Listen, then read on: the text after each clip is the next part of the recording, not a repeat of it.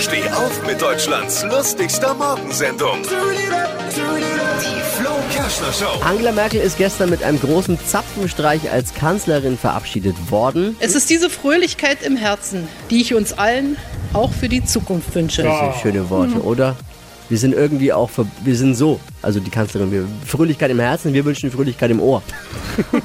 ich glaube ja, mit Angela Merkel ist es wie mit Modern Talking. Wir müssen jeden Tag mit dem Comeback rechnen bei ihr. hey, nur mal zur Einordnung, der große Zapfenstreich, das ist die größte ehrenhafte Verabschiedung, die einem Deutschen zuteil werden kann. Also nach einem Abschiedsspiel in der Fußnationalmannschaft natürlich. Ist- Ich hätte damit gerechnet, dass die Bundeswehrkapelle sich bei Merkels Zapfenstreich mindestens einmal extra verspielt.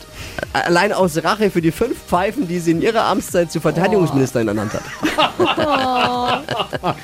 Pietro Lombardi hat in einem Instagram-Video verkündet, dass er seine Tournee abbricht. Also ich mache mir gerade so große Sorgen. Mit diesem Statement hat Pietro die Tour abgebrochen. Wie konnte das nur passieren? Wie, wie konnte es nur so weit kommen, frage ich mich, dass selbst Pietro Lombardi vernünftiger handelt als der Gesundheitsminister? Alle Gags von Flo Kerschner in einem Podcast. Jetzt neu, bereit zum Nachhören. Flo's Gags des Tages. Klick Hitradio N1.de.